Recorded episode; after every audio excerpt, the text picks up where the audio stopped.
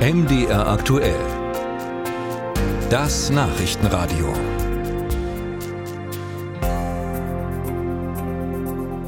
Jetzt schauen wir auf Kreditkarten. Kreditkarten entfalten ihre Vorteile ja vor allem auf Reisen und bei den meisten Online-Händlern lässt sich damit unkompliziert bezahlen und bei den meisten Geschäften vor Ort auch.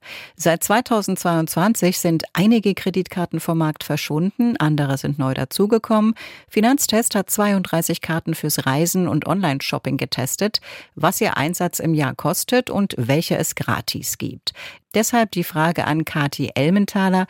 Frau Elmenthaler, welches ist denn die teuerste Kreditkarte, die Sie getestet haben? Die teuerste Kreditkarte in unserem Test war die American Express Card. Ähm, die kostet zwar nur 55 Euro Jahresgebühr, aber beim Einsatz, also zum Beispiel fürs Geld abheben oder für das Bezahlen im Ausland, im Geschäft, hat unser Modellkunde, für den wir die Preise mal nachgerechnet haben, 136 Euro bezahlt. Ähm, Im Vergleich zur günstigsten Karte, wo gar keine Kosten anfallen, ist das eine betrachtliche Summe. Welche sind die günstigsten Karten im Test gewesen? Ähm, die günstigsten Karten in unserem Test sind die Visa-Kreditkarte von AVA 7. Das ist eine Karte auch der Hanseatic Bank. Ähm, die Visa der Barclays, die Genialcard der Hanseatic Bank und die Deutschland-Kreditkarte Classic von PaySol. Die sind alle kostenlos. Also da kann ich schon sparen, aber welche Fragen sollte ich mir denn stellen bei der Wahl meiner Kreditkarte? Also man sollte sich auf jeden Fall in erster Linie fragen, wofür brauche ich überhaupt diese Kreditkarte? Brauche ich die nur zum Bezahlen in Geschäften in Deutschland und fürs Online-Shopping?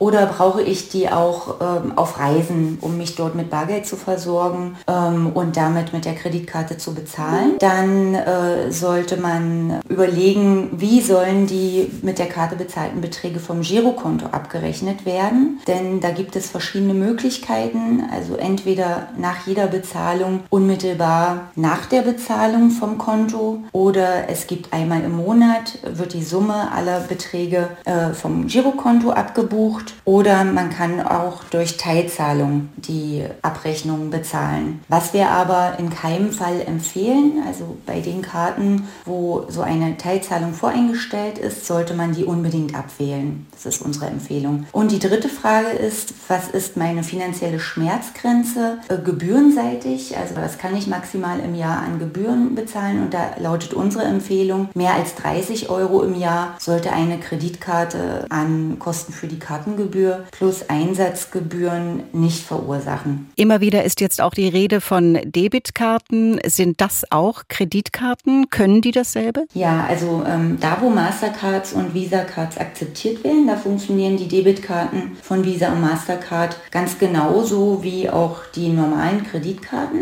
Aber die Debitkarten unterscheiden sich halt in der Art der Abrechnung von den normalen Kreditkarten.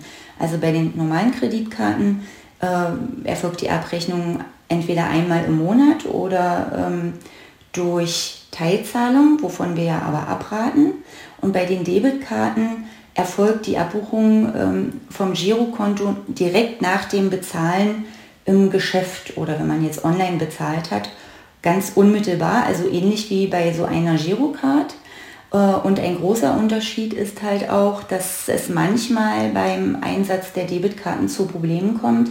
Ganz besonders beispielsweise, wenn man äh, damit im Ausland einen Mietwagen leihen will. Oft wird da die Karte vom Verleiher vor Ort nicht akzeptiert und für diese Fälle empfehlen wir, dass man immer noch eine äh, echte Kreditkarte dabei hat.